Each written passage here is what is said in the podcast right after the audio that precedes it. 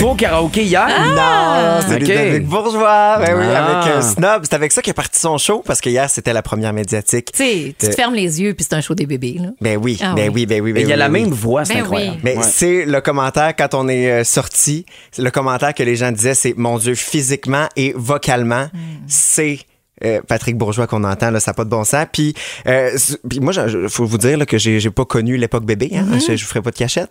Et quel show, honnêtement, c'était franchement bon comme euh, comme spectacle. Mais Raph, est-ce que toi qui l'as pas connu, c'était, un bon show parce que l'ambiance était survoltée, parce que les gens connaissaient les chansons? L'ambiance et tout ce qui vient avec de la part de Ludovic, parce que c'est ça aussi que les gens disaient, c'est que quand on voit Ludovic, on dirait que on voit les bébés. On dirait que c'est là parce qu'il nous raconte l'histoire des bébés. Il nous raconte les des anecdotes. Mm-hmm. Et il nous diffuse aussi sur écran des, euh, des archives de vidéos des Ah, c'est bébés. une bonne idée, ça. Puis ce que j'ai aimé d'ailleurs, c'est que quand il a commencé le show avec Snob, il y avait la vidéo de, de, des père. bébés, ouais, qui chantaient Snob. Fait que sa bouche, elle fonctionne en même temps que Puis son père. Pour ceux qui n'ont pas connu les bébés comme toi, ben ça permet ce rappel-là Oui. aussi. Je découvrais là. en même temps le groupe, j'étais là, Eh ben, c'est vrai que c'est bon, c'est vrai qu'ils font de la belle bonne musique. Autant, il y avait tous ces moments nostalgie-là, qu'il y avait des moments touchants quand je pense à la chanson Le Gamin, où on voit Ludovic bébé avec son père, Mm.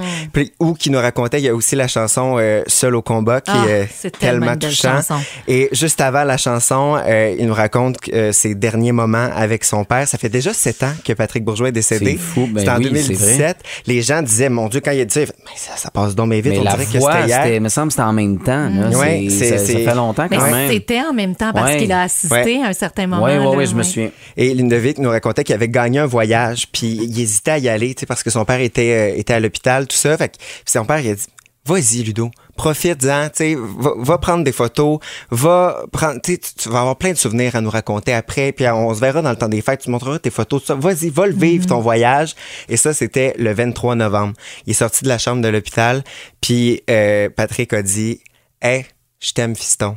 Puis lui, a répondu, je t'aime aussi, Pops. Et trois jours plus tard, le 26 novembre, il est décédé. Et comme je reprends ses mots, il a dit, il est parti seul au combat. combat. Tu sais. Fait que, mon Dieu, j'ai pas besoin de vous dire que comme plusieurs Ah, personnes dans la ça salle, devait pleurer. on pleurait, on pleurait. Eh, c'est certain, ça avait pas de bon sens. Et donc, autant on pouvait être touché, autant on pouvait rire. Je pense à la chanson Voyou, où on voit des images des bébés se mettre du gâteau d'en face dans les loges après le show. Ça, ça nous fait rire, c'est sûr. Euh, on a fait du karaoké aussi avec euh, T'es dans la lune. On Ben pouvait ouais. pas pas chanter à cette chanson-là.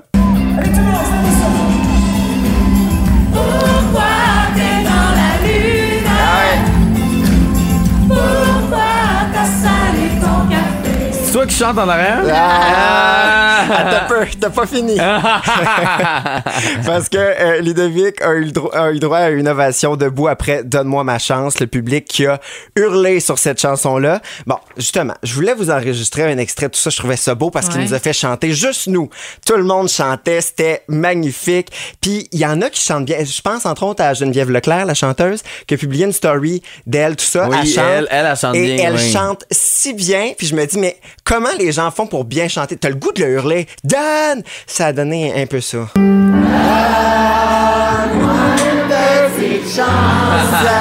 C'est juste qu'on entend trop ta voix.